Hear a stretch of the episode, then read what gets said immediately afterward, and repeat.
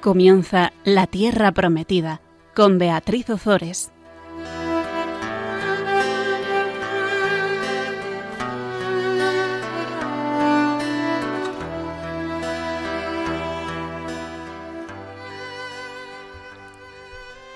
Queridos amigos de Radio María, aquí estamos con, con, todos vosotros una vez más compartiendo la palabra de Dios en el programa La Tierra Prometida. Buenas tardes, Fabián. Buenas tardes, Bea. Vamos, si te parece, a invocar al Espíritu Santo antes de comenzar. Ven Espíritu Santo, llena, los corazones de tus fieles y enciende en ellos el fuego de tu amor envía tu espíritu y todo será creado. Y repoblarás la faz de la tierra. Pues ahí vamos, de la mano del Espíritu Santo. En el programa pasado veíamos la, visita, comentábamos la visita de la reina de Saba. La reina de Saba, al enterarse de la fama de, sabiduría que tenía Salomón, fue a visitarle para ponerlo a prueba con enigmas.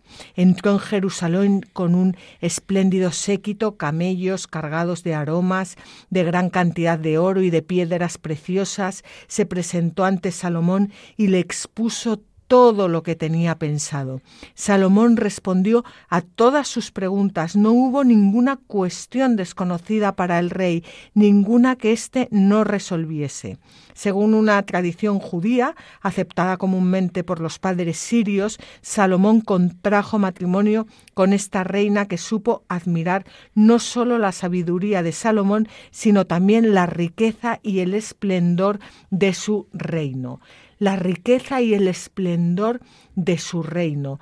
Era impresionante. Sabemos que eh, Salomón es figura de nuestro Señor Jesucristo. Bueno, pues la riqueza y el esplendor. Vamos a ver cómo era la riqueza y el esplendor de Salomón. Estamos ya en el capítulo 10, vamos a leer los versículos 14 al 17 del primer libro de los Reyes.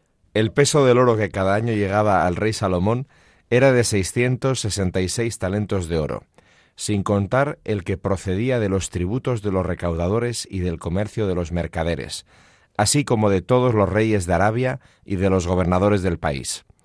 El rey Salomón fabricó 200 grandes escudos de oro puro, empleando 600 ciclos de oro en cada escudo, y también 300 escudos normales de oro puro, para los que empleó treinta minas de oro en cada escudo.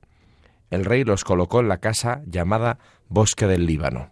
Desde luego está claro que eh, al rey Salomón le podría faltar algo, pero oro. Oro le vamos, para dar y exportar, sí, sí. Fíjate, cuando estabas leyendo al principio que dice el peso del oro que cada año llegaba al rey Salomón era de 600 66 talentos. Y este número, 666, que es el, el, número de la bestia, estaba yo pensando, o sea, sin querer profundizar en esto, y además tampoco hay que escarbar dónde, pero me vino a la mente. Y dije, tanto oro que tenía Salomón, pero, pero 666 es un número que, que jamás llega a la plenitud, que se queda a las puertas de la plenitud, porque el oro de este mundo no te puede dar la, la plenitud en Dios. Y bueno, yo lo veía así, era, era un comentario nada más.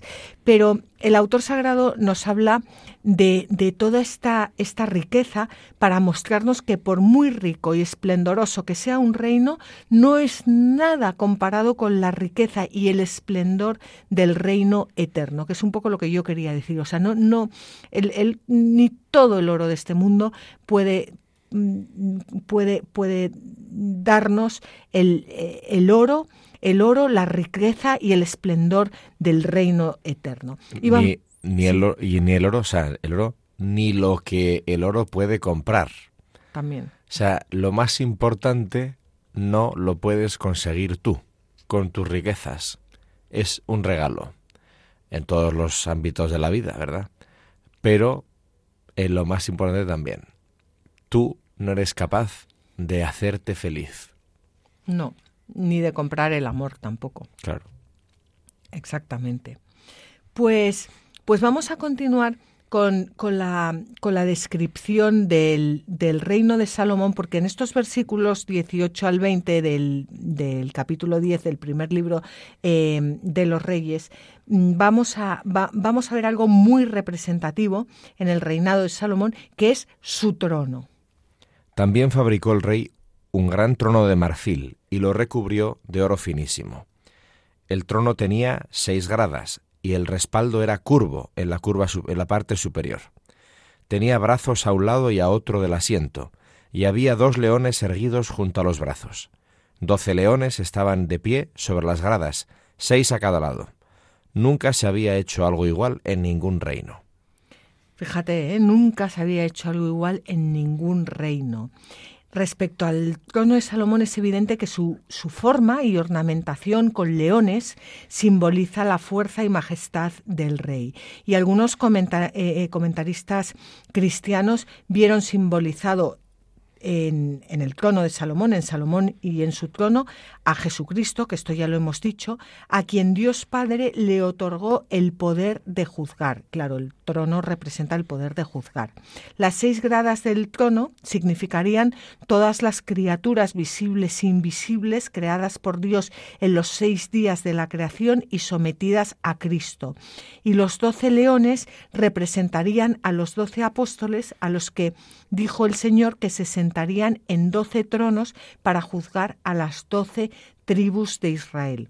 San Pedro Damiano, en cambio, y otros comentaristas ven representada en, aquel trono a la Santísima Virgen, de la que el verdadero Salomón Cristo, sabiduría eterna de Dios, tomó carne y en la que como un trono más puro que el marfil, más fuerte que el león y más refulgente por su caridad que el oro, residió durante nueve meses. De, bueno, de ahí lo de sede de la sabiduría, ¿no? Que es una de las letanías lauretanas que se recitan después de, se pueden recitar después del rezo del rosario.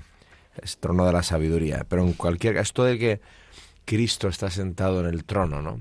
Esa canción que se utiliza tantísimas veces ahora, vamos, se oye mucho, ¿no? Al que está sentado en el trono, al que vive para siempre y siempre, a Él sea la gloria, la honra y el poder, que en el fondo viene del Apocalipsis ese texto, pero se suele cantar mucho eh, últimamente, ¿no? Pues eso, es reconocer al que, porque el trono de Cristo, ¿cuál es? El trono de Cristo, lo estamos cansados de oírlo. Siempre que llega el día de Cristo Rey, ¿qué dicen los predicadores? Rey, Cristo reina desde dónde? Desde la cruz. Desde la cruz. Entonces, el criterio del juicio de Dios es la cruz de Cristo. O sea, vivir en el egoísmo o vivir para los demás, ¿no? dando la vida. Es el criterio de Cristo. Pues... Y la sangre que nos salva, claro. Entonces, todo esto como que... Esto sí que merece la pena darle vueltas y vueltas y vueltas y vueltas porque, claro, aquí nos la jugamos todo, ¿no? O sea, al final es, ¿qué valor tiene mi vida? Pues ponte delante de la cruz del Señor y te empezarás a dar cuenta.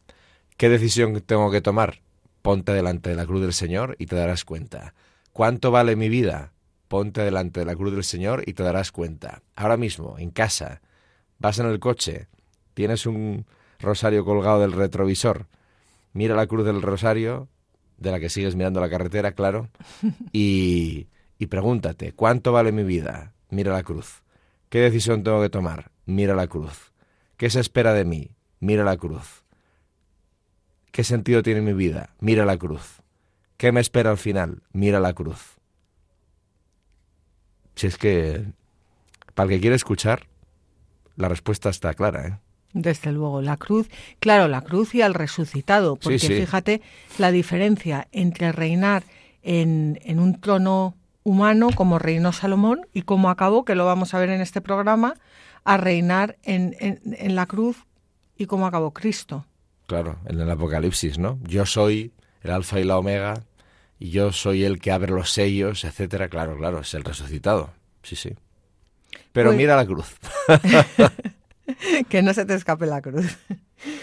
Pues, en, bueno, a mí hay, hay, algo de la cruz que en, en, en Oriente en la, eh, pintan la cruz con, con diamantes, con porque es, es, precioso, ¿no? Porque al final adoramos la cruz, pero adoramos la cruz también gloriosa. gloriosa. Sí, sí. Que no nos quedamos en... Sí. Y, y eso, es, eso es muy importante también verlo. A mí me gusta mucho lo de la cruz gloriosa. Pues además es la experiencia real de la cruz, ¿no? Dice una beata italiana, Elena Guerra, que se la considera la precursora de la renovación de la Iglesia en el Espíritu Santo, del siglo XIX, creo recordar, y dice, cuando abrazas la cruz, deja de doler. Es una frase misteriosa. Claro, porque al final no abrazas la cruz, no abrazas un madero muerto, abrazas a nuestro Señor Jesucristo en la cruz. Claro, que te da su vida para vivir la cruz, sí. Claro. Bueno, pues vamos a, vamos a continuar eh, leyendo mm, y deleitándonos en todas estas riquezas y en todo este esplendor del rey Salomón. Todos los vasos en los que bebía el rey Salomón eran de oro, y toda la vajilla de la casa Bosque del Líbano también era de oro puro. No había plata, pues no era apreciada en los tiempos de Salomón. El rey tenía en el mar la flota de Tarsis con la flota de Hiram. Una vez cada tres años llegaba la flota de Tarsis trayendo oro, plata en marfil, monos y pavos reales. El rey Salomón sobrepasó a todos los reyes de la tierra en riquezas y sabiduría.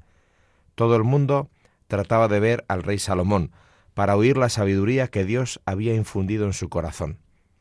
Cada cual le traía un regalo, objetos de plata y de oro, ropas, armas, perfumes, caballos y mulas.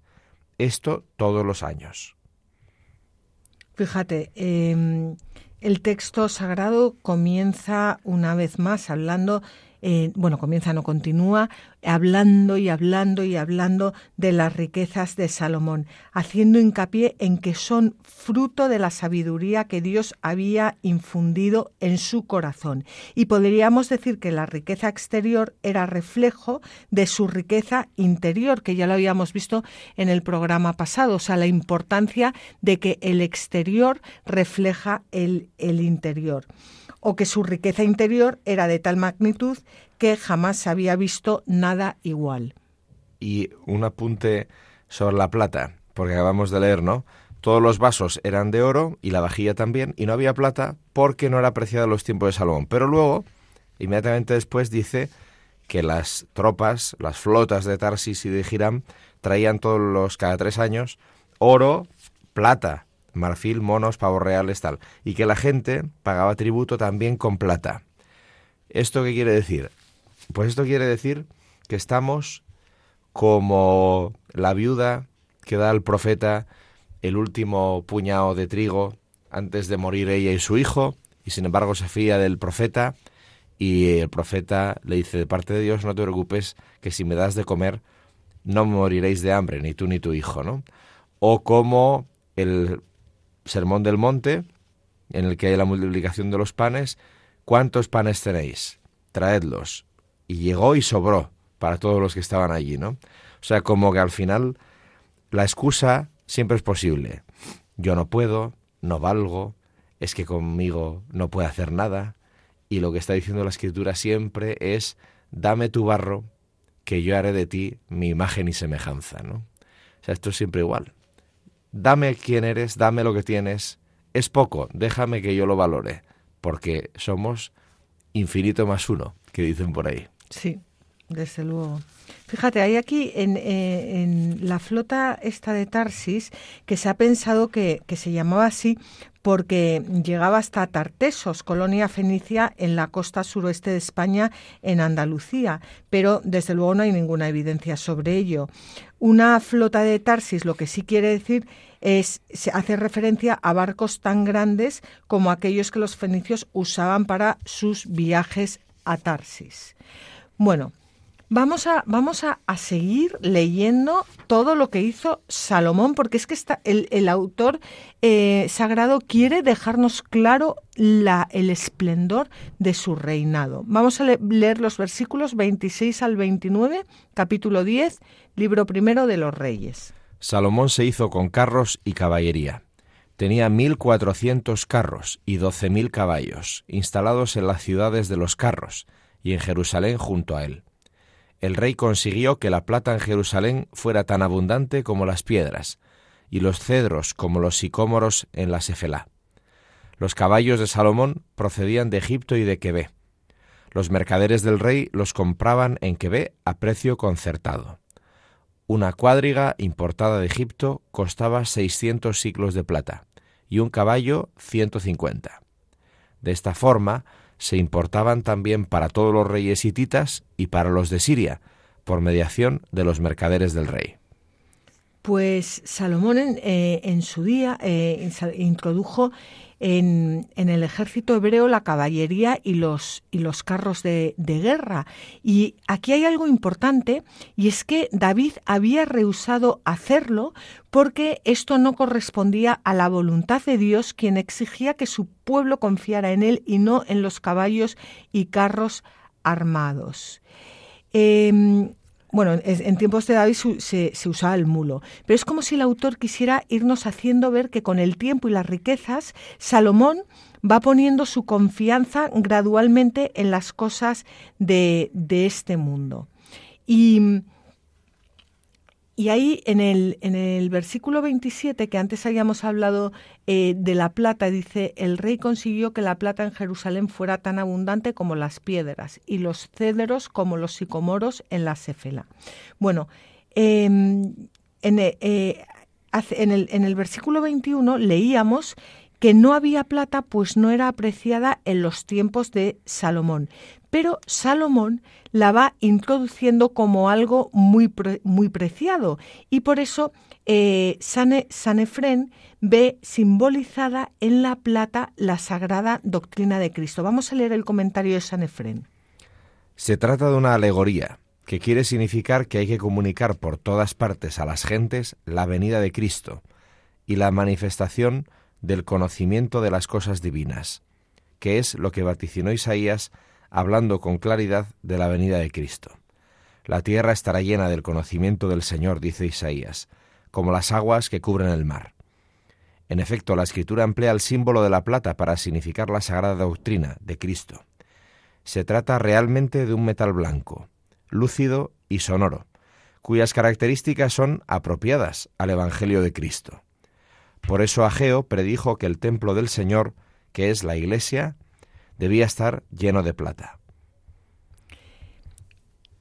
Fíjate, cuando estás leyendo esto, eh, perdone, porque es que ahora me voy a ir a, otro, mm, a otro lugar.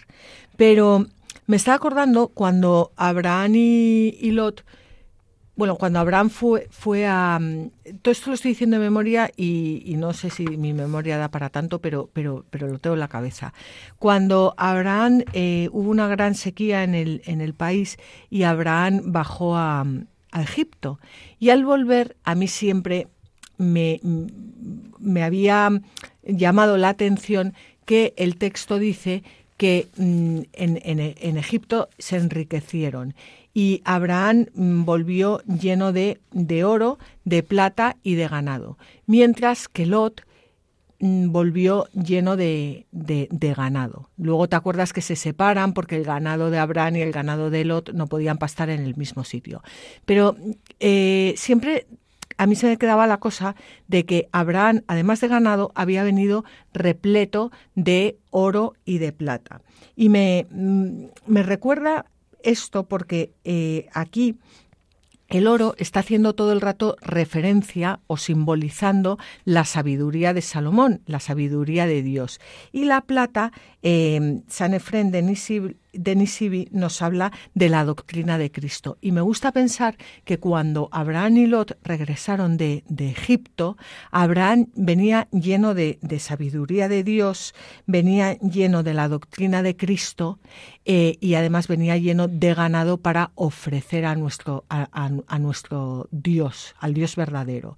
Mientras que Lot volvía con mucho ganado, pero al no tener la sabiduría de Dios y la doctrina de, Cristo, eh, ese ganado le sirvió para acabar en Sodoma y Gomorra. No sé si me expreso. Pues es muy claro. Sí. Bueno, pues me, estaba, me estaba yo acordando de esto mientras leías el texto de San Efrén de Nisili. Y no sé si tú quieres comentar algo más. A, bueno, pues Ahora vamos a hacer un pequeño descanso y, y cuando terminemos este pequeño descanso vamos a hablar de la debilidad del reinado de Salomón. Pero para que el autor sagrado nos pueda hablar de la debilidad del, reinado de Salomón, antes nos ha tenido que hablar del esplendor de, del esplendor del reinado de Salomón. Y es muy importante meditar en nuestro corazón todas estas riquezas que, poseía el rey Salomón, riquezas materiales, riquezas eh, de, de, todo tipo. Eh, porque, porque, porque vamos a ver la, la, el gran abismo que va a haber entre la riqueza de este rey y entre la debilidad de este rey. Y vamos a ver cómo todo, todo ese abismo va, va a ser fruto de la idolatría, de apartar su corazón del Señor.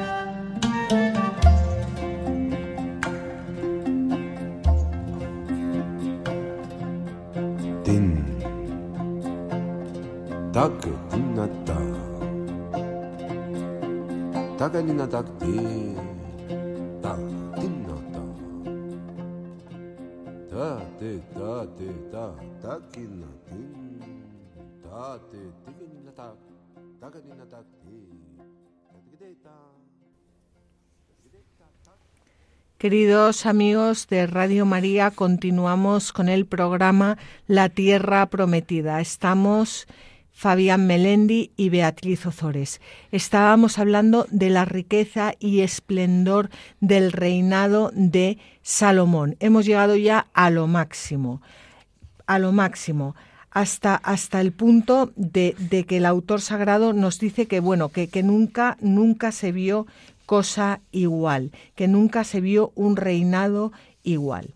Y ahora el autor sagrado va a resumir los aspectos negativos del reinado de Salomón y va a ver en ellos la causa de la división del reino tras su muerte. Aplicando la enseñanza, reflejada en el libro del Deuteronomio, muestra cómo cuando Salomón fue fiel al Señor hubo paz y prosperidad, y sin embargo, cuando se alejó de Dios aparecieron como castigo divino los enemigos exteriores de Israel y la división interna del reino. La división veremos que no se produce en los días de Salomón, sino tras su muerte, como leemos en el epílogo final de su historia. Así que vamos a comenzar con los pecados del rey Salomón. Estamos en el capítulo 11 del primer libro de los reyes y vamos a leer los versículos 1 al 3. El rey Salomón amó a muchas mujeres extranjeras, además de la hija de Faraón, a mujeres moabitas, amonitas, idumeas, sidonias e hititas procedentes de los pueblos sobre los que el Señor había dicho a los israelitas, No os unáis con ellas, y que ellas no se unan con vosotros, porque inclinarán vuestro corazón tras sus dioses. Pero Salomón se inclinó a ellas por amor. Tuvo setecientas esposas, con rango de reinas, y trescientas concubinas. Sus mujeres le pervirtieron el corazón. Bueno, no me extraña, 700 esposas y 300 concubinas tienes que acabar agotado. Vamos, esto es, esto es em, símbolo de, de, la riqueza y el esplendor de este rey. Los reyes tenían muchas esposas y muchos. Yo me estaba, me estaba acordando ahora de una anécdota que contó un día el padre Christopher Harley cuando estaba en las en, en Haití, en las plantaciones de eh, azúcar. Azúcar, sí. Y que decía que, que, bueno, pues que a él le pasó, bueno, espero contarlo bien, porque a mí no me gusta nada contar lo que dijo otro y luego de repente cuentas una cosa que no ha dicho en su vida, pero bueno, espero contarlo bien. Em, que, en, eh, bueno, pues él luchó mucho porque las familias vivían en una pobreza absoluta, les pagan nada, o sea, nada. Y, y entonces, pues él, él luchó para, para que tuvieran unas condiciones mejores y para que les pagaran algo más de forma que pudieran por lo menos comer, ¿no? Y un día eh, una señora le, bueno, consiguió que, pues, eh, no sé, en una plantación o no sé en dónde fue, pues le subieran un poco el, sueldo, ¿no? Entonces un, día una señora se le acercó y le dijo, padre, eh, mire, yo sé que usted esto lo ha hecho con toda su buena intención, pero yo le voy a decir lo que esto ha supuesto en mi casa. Antes mi marido ganaba lo justo para poder mal comer, pero ahora le han subido el sueldo gracias a usted y ese dinero restante se lo gasta en prostitutas y en alcohol. Entonces, esto a mí se me ha quedado grabado porque eh, aquí lo vemos con, el rey Salomón. todas estas riquezas, ¿para qué les sirven? Tener tantas mujeres, eh, ¿para, qué ¿para qué les sirven? O sea, Dios le dio todo, todo, todo. Le dijo, pídeme lo que quieres, lo que quieras y yo, y yo, te, y yo te lo daré. Ya empezó casándose con la hija de Faraón. La hija de Faraón era la hija de un rey pagano y que y, y, divinizado divinizado o sea encima lo peor eh, ya ya empezó por ahí pero es que además no le bastó eso porque se casó con mujeres moabitas amonitas idumeas sidonias e hititas y, y justo es que además el señor había dicho, no os unáis con ellas y que ellas no se unan con vosotros, porque inclinarán vuestro corazón tras sus dioses. Y, y, es justo lo que hace. O sea, la sabiduría, eh, que, que la, toda la sabiduría que tiene se, se, se va al garete por las riquezas de este mundo y se, y se aparta del amor por el amor carnal, que es, fíjate qué suerte tan trágica. Vamos a leer un comentario de San Agustín. En Salomón hijo de David, esta pasión no estuvo de paso, como huésped, sino que dominó su corazón como reina, lo cual no lo cayó la escritura, pues le culpa de haber sido amador de mujeres. Y aun cuando al principio tuvo ardientes deseos de la sabiduría, la que consiguió por el amor espiritual, sin embargo, la perdió por el amor carnal.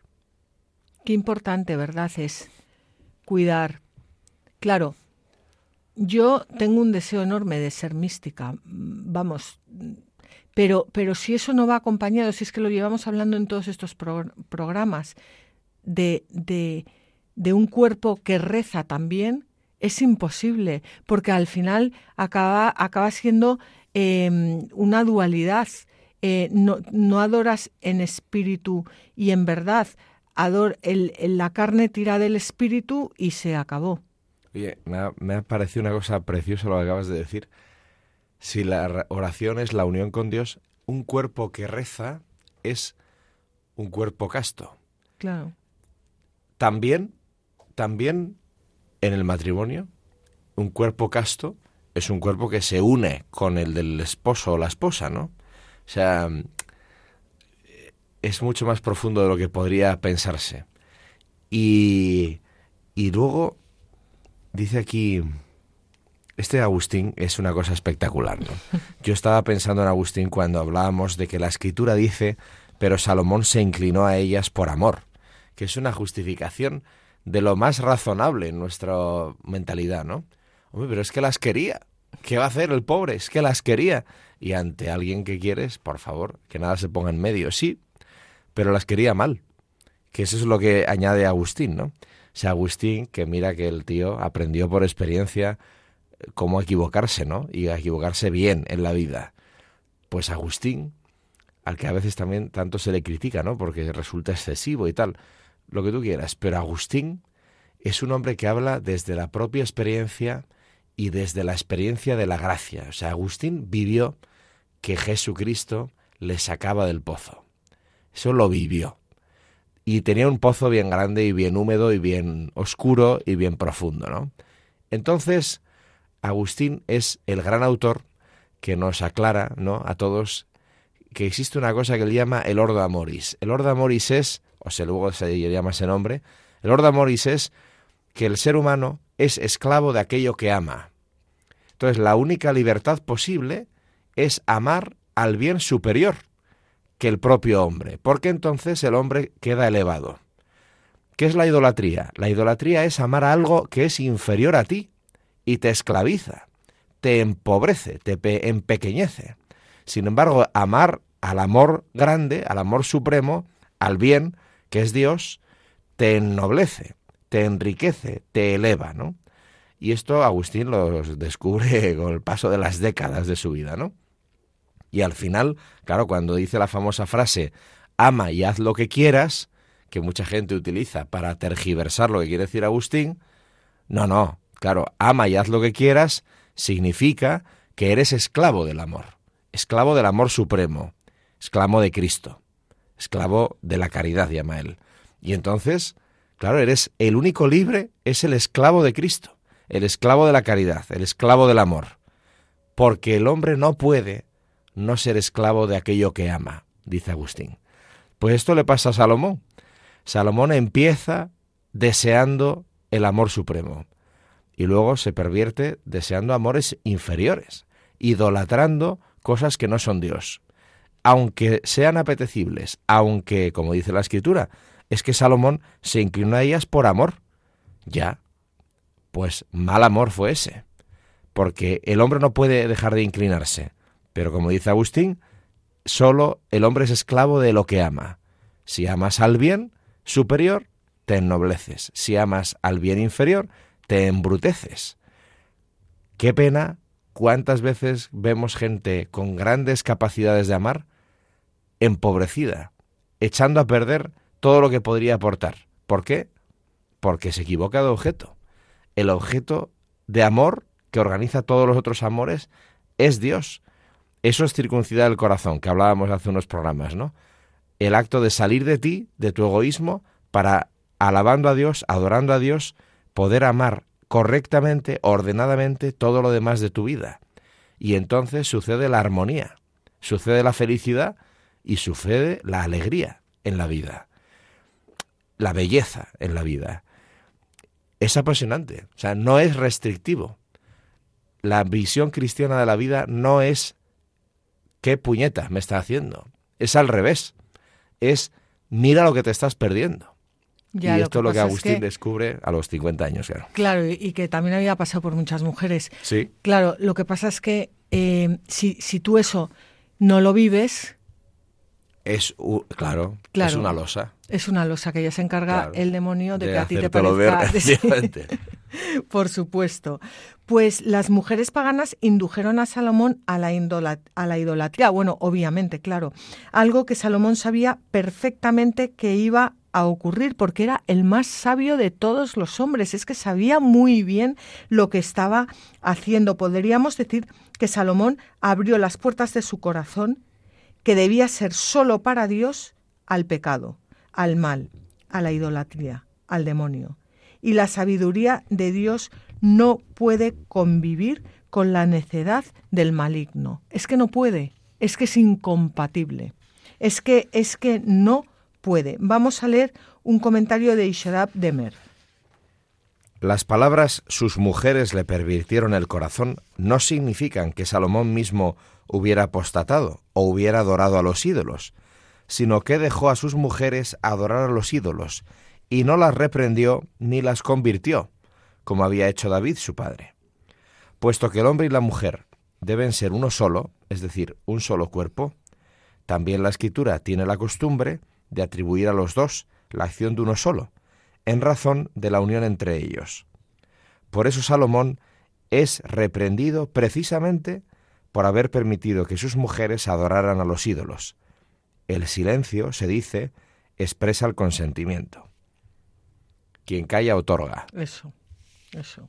Nunca mejor dicho. Pues fíjate, así llega Salomón a la vejez. Vamos a leer los versículos 4 al 8 del capítulo 11 del primer libro de los Reyes. Cuando Salomón llegó a la ancianidad, ellas inclinaron su corazón tras dioses extraños y su corazón no fue por entero para el Señor su Dios, como había sido el corazón de su padre David. Salomón siguió a Astarte, diosa de los Sidonios, y a Milcom, ídolo de los amonitas. Salomón hizo el mal a los ojos del Señor y no se entregó completamente al Señor como su padre David. Entonces edificó Salomón un lugar alto a Camos, ídolo de Moab, en la montaña que hay frente a Jerusalén, y a Milcom, ídolo de los amonitas. Hizo otro tanto para sus mujeres extranjeras, que quemaban perfumes e inmolaban víctimas a sus dioses. Hay una frase aquí, Fabián, que mm, su corazón no fue por entero para el Señor su Dios como había sido el corazón de su padre David. O sea, Salomón pecó y David pecó y todos pecamos. La diferencia es que pecar y decir, bueno, pues, pues ya ha vuelto, padre, o sea, el corazón de niño de llorar, de sentirlo, a el, al de... La indolencia. Sí, sí, sí. Es, es, y también, ¿no? O sea, dice, David entregó completamente el corazón al Señor. Lo dice por dos veces, ¿eh? Bueno, dice que y no, no le entregó por entero, dice de Salomón, y que David sí que lo hizo, ¿no? Completamente al Señor. El corazón. Eh, es muy importante la teología del cuerpo de Juan Pablo II, ¿no? El amor conyugal y todo esto. Al final, eso es tu experiencia también, y además como estás también muy metida con esto de los matrimonios, en realidad el amor matrimonial cristiano es un amor de completa entrega a Cristo, por mediación de quien es tu sacramento, que es tu marido. Pero el amor es completamente a Cristo, con lo cual se supone que el corazón del cristiano que vive con su familia, con su mujer o su, su, marido, está completamente entregado también a Cristo. Está consagrado a Cristo. En una sola carne. A Cristo, a través de tu cónyuge. Exacto. Con lo cual, eh, esto es muy importante, porque para, por ejemplo, discernimientos ¿no? vocacionales de la gente, claro, o sea, es que no se trata de elegir completamente a Dios o no, se trata de cómo elegir completamente a Dios o no. Entonces, si tú ves que el Señor, en las circunstancias de tu vida y tal, te va poniendo a la persona delante. Que siempre te la pone. Si es su voluntad, pues entonces eh, adelante, porque es la forma en la que tú le entregas completamente el corazón a Cristo. O sea que quiero decir que no hay, no, no hay mm, rebajas en ningún caso. Desde luego. En ninguna vocación. es todo a Dios. Todo por de una manera o de otra. Una sola carne que es un solo espíritu, porque no hay una sola carne y un solo espíritu en, entregados totalmente a nuestro Señor Jesucristo. E, eso es. Pues fíjate tú que sabiendo esto nosotros los o sea, los matrimonios sabiendo esto eh, sabiendo esto todo el mundo pero sobre todo sabiendo esto Salomón que era el sabio de los más sabios de los más sabios va y le monta ahí un chiringuito a Astarte a Milcom a Camos o sea es que esto es lo que hacemos hoy en día. Personas que están cerca de Jesucristo, que están unidas a Cristo, que, que, que han tenido experiencias de Cristo, que han estudiado y de repente montamos chiringuitos a, a, la nueva era, a que si las energías, a que si el reiki, a que si... Pues es, es lo mismo que hizo Salomón. Es exactamente lo mismo. Sí, sí. ¿Y, ¿Y qué le pasó a Salomón? Pues le pasó que el pecado trajo la ruina a su casa. Nuestro pecado trae la ruina a nuestra casa. En mi caso, mi marido y yo, cuando pecamos, traemos la ruina, bueno, si no nos confesamos eh, y si no pedimos perdón, la ruina a nuestra casa. El pecado de los padres trae la ruina a la, a la casa, a la familia entera, por mucho que no nos dé la gana de verlo hoy. Cuando un matrimonio peca, eso afecta a sus hijos y si no, no hay más que mirar alrededor y verlo, porque está más claro agua. Lo que pasa es que no, no queremos muchas veces, eh, vamos, que ponernos la verdad delante. Pero cuando uno se pone la verdad delante y ve que, que, pues todos estos eh, estas burradas que se cometen hoy en día en los matrimonios, todo eso, todo ese pecado trae la ruina a su casa. Y quien no lo quiera ver, pues entonces eh, si Salomón se hubiera arrepentido, como lo hizo David, mm, no hubiera pasado absolutamente nada. Hubiera pasado que Dios lo hubiera perdonado. Y si nosotros nos arrepentimos, pues Dios nos perdona. Pero Salomón lo que hizo fue dejar de adorar al Dios de Israel con todo su corazón para dar culto a otros dioses, o mejor dicho, a otros diosecillos, em, cayendo en un sincretismo religioso que es lo que está triunfando hoy en día y que además vamos a leer el Catecismo de la Iglesia Católica en el punto 2113 para que veamos que lo explica clarito. La idolatría no se refiere solo a los cultos falsos del paganismo. Es una tentación constante de la fe. Consiste en divinizar lo que no es Dios, hay idolatría desde que el hombre honra y reverencia a una criatura en lugar de Dios. Trátese de dioses o de demonios, por ejemplo, el satanismo, de poder, de placer, de la raza, de los antepasados, del Estado, del dinero, etc. No podéis servir a Dios y al dinero, dice Jesús. Numerosos mártires han muerto por no adorar a la bestia, negándose incluso a simular su culto. La idolatría rechaza el único señorío de Dios. Es, por tanto, incompatible con la comunión divina.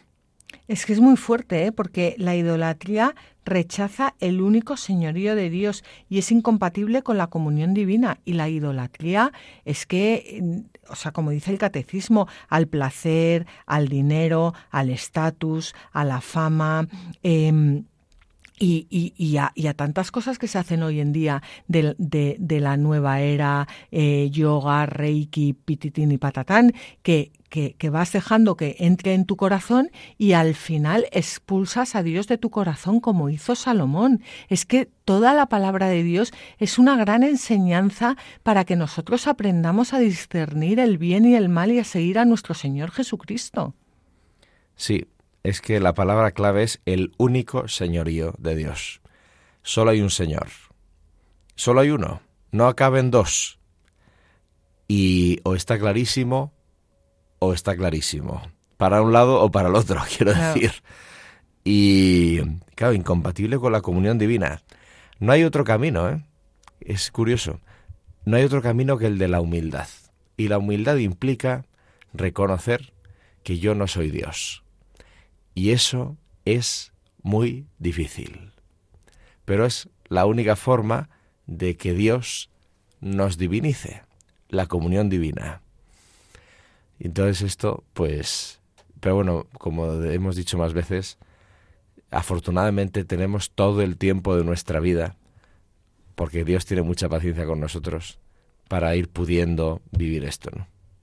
Claro, pero es que tantas veces hoy en día, ¿no? Eh, si no eres feliz, si ya no estás enamorado, deja tu marido. Pero ¿cómo que deja a tu marido? Pero si, si tienes un sacramento, entonces la iglesia tiene que cambiar. Claro, la iglesia tiene que amoldarse a tus necesidades, pues no. Pero, pero está es que yo no sé. Bueno, pero claro, la pregunta previa es, ¿tú te casaste porque estabas enamorado? ¿Qué significa estar enamorado? Claro, tú te casaste porque ese impulso te llevó a casarte con esta persona o tú te casaste porque reconociste la voluntad de Dios para vosotros dos pues en mira, el matrimonio. Te voy a decir una cosa, Fabián, da igual, porque Dios todo lo hace nuevo. Y si tú quieres eh, de verdad servir al Señor y poner tu matrimonio, por muy mal que te vaya, y te hayas casado por lo que te hayas casado en manos del Señor, Dios todo lo hace nuevo, absolutamente todo. Lo único que tienes que decir es serviam, te serviré. Y Él renueva tu vida, renueva tu matrimonio, renueva tu familia y renueva todo lo que tú pongas en sus manos. Y casos hay. Y bueno, yo es que en, en, Proyecto Amor Conyugal no hacemos más que ver milagros. Casos, casos, que sí hay casos. Claro que hay casos. El problema, el problema está en cuando, cuando no quieres poner, poner tu matrimonio eh, a los pies de la Virgen. Ese, ese, es el problema, porque la Virgen no da por perdido ningún matrimonio, ninguno. Da igual, que siempre la culpa es del otro, sea un tal, un no sé qué, un tal, me da exactamente igual. La Virgen no da por perdido jamás ningún matrimonio. Y por muy lo que sea tu esposo, por muy lo que sea tu esposa, poniéndose matrimonio a los pies de la Virgen, eh, la Virgen lo pone ante nuestro Señor Jesucristo y hace nuevas todas las cosas como hizo la Virgen en, en, las bodas de Cana. Así que. ¿Cuál es el único fracaso? No mirar a la cruz. Exacto. Pues cuando se abre la, la puerta del corazón a la, a la idolatría, a algo que en principio no parece importante, el resto llega arrasando con todo lo que encuentra a su paso. Vamos a leer un comentario de San Efrén de Nisibi. Con razón la Divina Escritura condenó aquellas primeras nupcias y las posteriores, y ello por varias razones. En primer lugar, porque era una injuria manifiesta contra la religión, pues había conducido a su patria a la superstición, que antes había rechazado. En segundo lugar, porque las amó hasta la perdición. En tercer lugar, por la apostasía del culto al verdadero Dios, que la ley había establecido para tales uniones. Así pues, con toda razón, la Escritura expresa una y otra vez, con palabras muy severas, que el pecado de Salomón era una consecuencia de la familiaridad con aquellas mujeres. Por otra parte, lo que aumenta la culpa de Salomón no sólo fue el hecho cometido, sino también el ejemplo que dio, ya que al corromperse él mismo incitó a corromperse a otros reyes que le siguieron, con alguna que otra excepción. Ciertamente, Salomón fue el primer jefe y rey de Israel que decretó con la autoridad propia de los magistrados las ceremonias idolátricas y los sacrificios públicos. Claro, es que cuando pecamos no pecamos solo nosotros, es que es que llevamos a la perdición a muchas almas, arrastramos a muchas almas detrás. Es que es muy fuerte y sobre todo personas em, que son punto de mira. Es, es, muy fuerte. Y eso a Dios le duele mucho. Eso es verdad. Y también es verdad lo contrario. Por tanto, hay que ponerlo también en relieve. Y es cuánta gloria se le da a Dios cuando, teniendo responsabilidad sobre otros, resistes la tentación. Eso es espectacular también. Pues sí. Tanto bien que haces resistiendo la tentación. Desde luego, desde luego. Bueno, pues el caso es que el Señor está enfadadísimo con Salomón. Vamos a leer los versículos 9 al 10 del capítulo 11 del primer libro de los Reyes. El Señor se irritó contra Salomón porque había apartado su corazón del Señor, Dios de Israel, que se le había aparecido dos veces, y le había ordenado precisamente esto, no ir de ningún modo tras dioses extraños. Pero él no guardó lo que le mandó el Señor. Fíjate, dos veces se le había aparecido y además le había ordenado eh, no ir de ningún modo tras dioses extraños. No solo se lo había ordenado directamente, sino es que, es que lo tienes a lo largo de, de, de, de, todos los libros de la ley. Sí, sí, eh, pero esto es, esto es siempre igual. No se puede vivir de las rentas en la fe.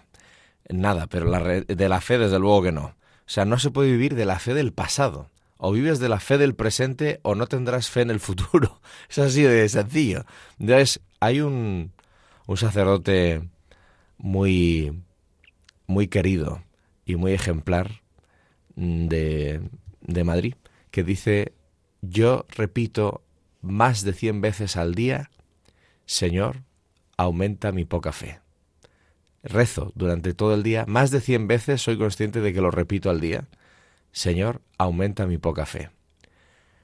Es un hombre que es evidente que tiene que fe. tiene fe, claro, porque para decir eso tienes que tener fe. Exacto. Sí. Y, y entonces da igual las gracias que hayas recibido. Ya Se te aparece Dios dos veces, hombre, no está mal, ¿no? Da igual las gracias que hayas recibido.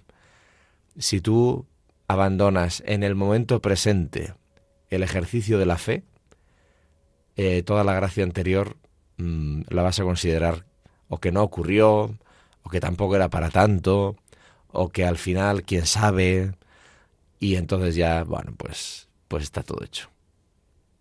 Desde luego, desde luego. Pues aquí también hay un tema importante y que nos va a hablar eh, San Agustín de ello, porque aunque el Señor se irritó contra Salomón, todo aquello que habló a través de, de Salomón ha permanecido a- hasta nuestros días. Vamos a leer el comentario de San Agustín. Salomón, hijo de David, fue grande en su tiempo. Por él consignó el Espíritu Santo en los libros divinos muchos santos preceptos, saludables avisos y divinos misterios. Este amó a las mujeres y fue reprobado por Dios, y hasta tal punto le encadenó la concupiscencia que se vio forzado a sacrificar a los ídolos por ellas, como de él lo atestigua la Escritura. Pero si por haber caído él no tuviesen valor las cosas que por él se dijeron, se juzgaría que las dijo él, y no que fueron dichas por medio de él. No obstante, la misericordia de Dios y su Espíritu obró admirablemente para que todo lo bueno que se dijo por Salomón se atribuyese a Dios y el pecado del hombre al hombre. No es de extrañar que en el seno del pueblo de Dios cayese Salomón. ¿No cayó Adán en el paraíso? ¿No cayó el ángel del cielo y se hizo demonio? De aquí aprendamos que no debemos poner la esperanza en hombre alguno. Pues esto es importante también. Claro que Salomón ha pecado y todos los hombres del mundo entero hemos pecado, pero cuando Dios habla a través de un hombre es la palabra de Dios. Y eso hay que tenerlo En claro. cuenta. Bueno, pues si te parece, Fabián, vamos a dejar aquí el, programa porque, bueno, ya hemos visto el esplendor de Salomón, ya hemos visto eh, la decadencia, su pecado, y esto, este pecado, le va a, va a llevar a la división del reino de Israel. Así que eso lo veremos en el próximo programa el próximo programa que será dentro de 15 días. Os damos las gracias a todos por haber compartido con nosotros este rato. Eh, os recordamos que podéis mm, escuchar el programa en el blog latierraprometida.es. Podéis pedirlo en Radio María en, el teléfono 91 822 8010.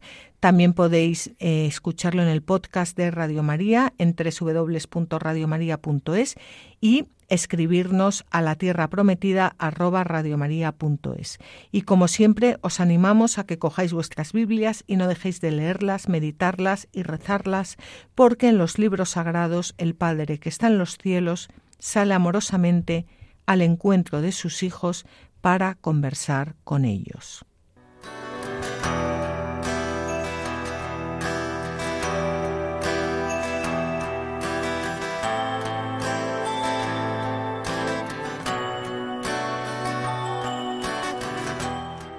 Así concluye La Tierra Prometida con Beatriz Ozores